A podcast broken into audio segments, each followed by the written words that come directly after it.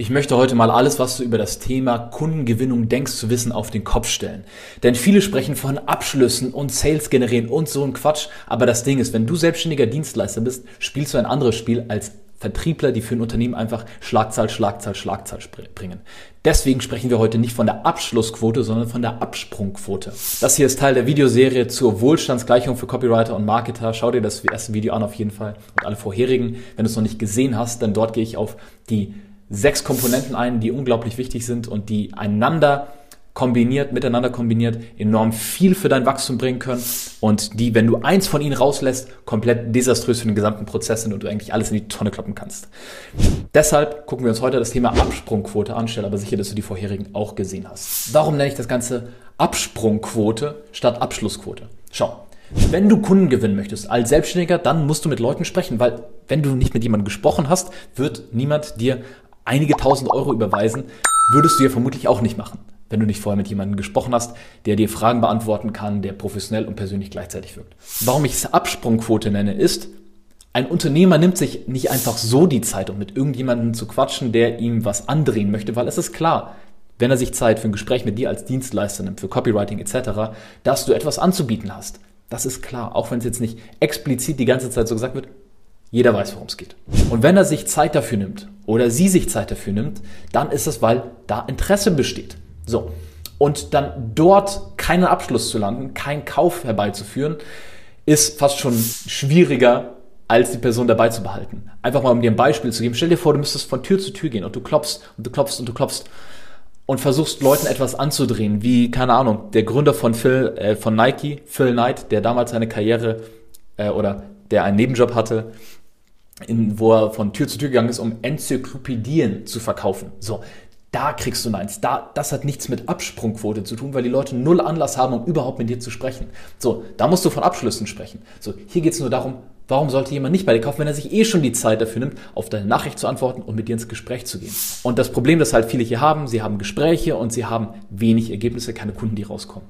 Und dadurch entsteht eine Frustration, schon das Mindset, die werden doch eh wieder Nein sagen, Selbstzweifel an dem, was du tust, kein Cash und das ist einfach nicht geil. So, weil da kommst du auch mit einer absoluten Bedürftigkeit in Gespräche und du brauchst diesen einen Deal und niemand hat Bock, mit jemand bedürftigen, bedürftigen Business zu machen, weil das wirkt einfach nicht qualitativ, nicht professionell. So mit dieser niedrigen Energie, da wird schwer rauszukommen. Deswegen lass uns heute mal angucken, wie das andersrum geht.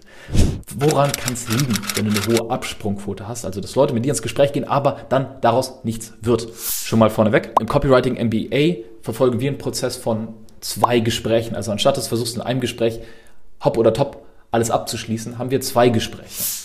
So, und ich empfehle das auch nur, wenn du Selbstständiger bist in irgendetwas, im ersten Gespräch mal äh, herauszufinden, wo der Schuh drückt und im zweiten Gespräch dann ein konkretes Angebot zu machen. Und häufig liegt, wenn es zu einem Nein kommt, in diesem zweiten, in diesem Dealgespräch, dann ist der Hase häufig bereits im Erstgespräch vergraben.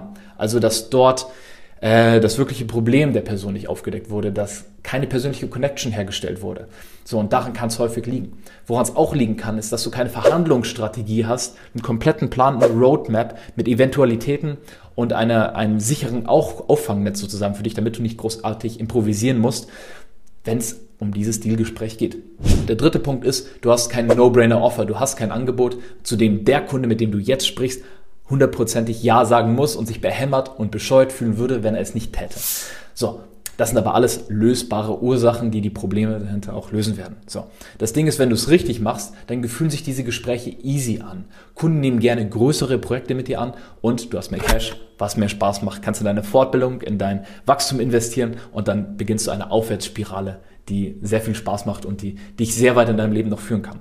Was sind jetzt die konkreten Schritte, um hier mehr Ergebnisse zu haben? Wie gerade eben angesprochen, leg schon mal die richtigen Weichen im ersten Kontakt. Das heißt, bevor du ihm ein Angebot machst, find heraus, was will er wirklich. Denn wenn du nicht weißt, wozu er an einem neuen Landingpage-Text zum Beispiel interessiert ist oder an einer Werbeanzeigenkampagne, was das für ihn wirklich bedeutet, was für Struggle er schon in der Vergangenheit mit genau diesem Thema hat und welche Frustrationen er hier privat und äh, professionell lösen möchte, dann kannst du mit ihm schwer im Dealgespräch connecten. So, und diese Vorarbeit muss getan werden in einem Erstgespräch oder im vorherigen Kontakt.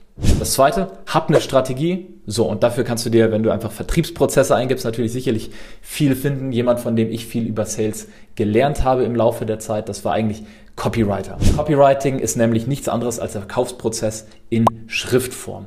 Und wenn du dir wirklich die Prinzipien der Verkaufspsychologie nach Robert Cialdini und Co.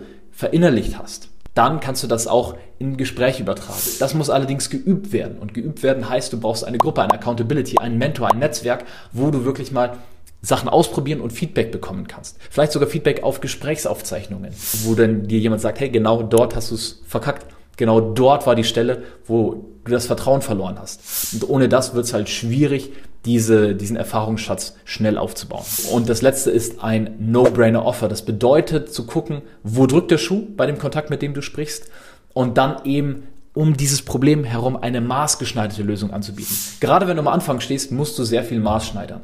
Da geht es noch nicht um skalierbare Copy-Paste-Angebote oder sowas, sondern darum, den roten Faden zu finden, sodass du deine eigene Copy-Paste roter Faden für deine Zielgruppe ähm, Best Practice, dass du das selbst schaffst aufgrund deiner Erfahrungswerte.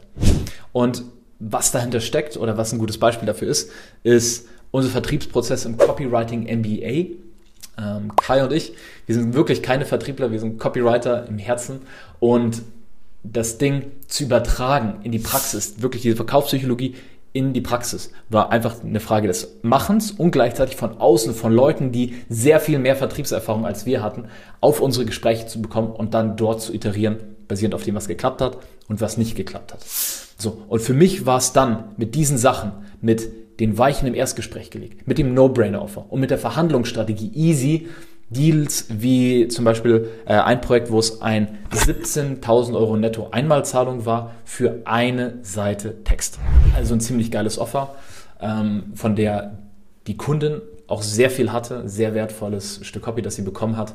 Und mit der richtigen Strategie, mit den richtigen Weichen, die du hintergelegt hast, ist das einfach. So, und wenn du als Selbstständiger, Copywriter oder Marketer an der Stelle bist, dass du es ernst nehmen möchtest, weg von 1, 2, 3.000 Euro Aufträgen hin zu 5.000, 10.000 und mehr Aufträgen und monatlichen fünfstelligen Umsätzen, dann ist die Flagship Mastermind genau die Adresse, wo es darum geht. Denn das ist eine enge Gruppe von Copywriter und Marketingdienstleistern, die gemeinsam auf fünfstellige Monate, sechsstellige Jahre und zukünftige Millionen Businesses wachsen durch Events, die wir in Deutschland haben, intensives Mentoring im kleinen Kreis, Learnings ausgetauscht und Unternehmer, die sonst nirgendwo zu finden sind, die aber hinter den Szenen sehr viel bewegen, die dort ganz persönliche Trainings, Mentorings und Workshops anbieten. Flagship Mastermind, Infos dazu findest du unter diesem Video hier.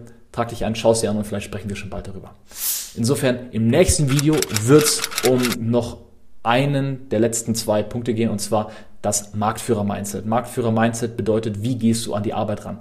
Wenn du das geil machst, dann potenziert das, dann vervielfacht alles, all die Ergebnisse, über die wir bisher gesprochen haben. Ist es null oder negativ, dann führt es genau in die gegengesetzte Richtung. All deine Mühen bisher sind umsonst. Insofern schau es dir an, setz um und wir sehen uns bald. Dein Max. Ciao.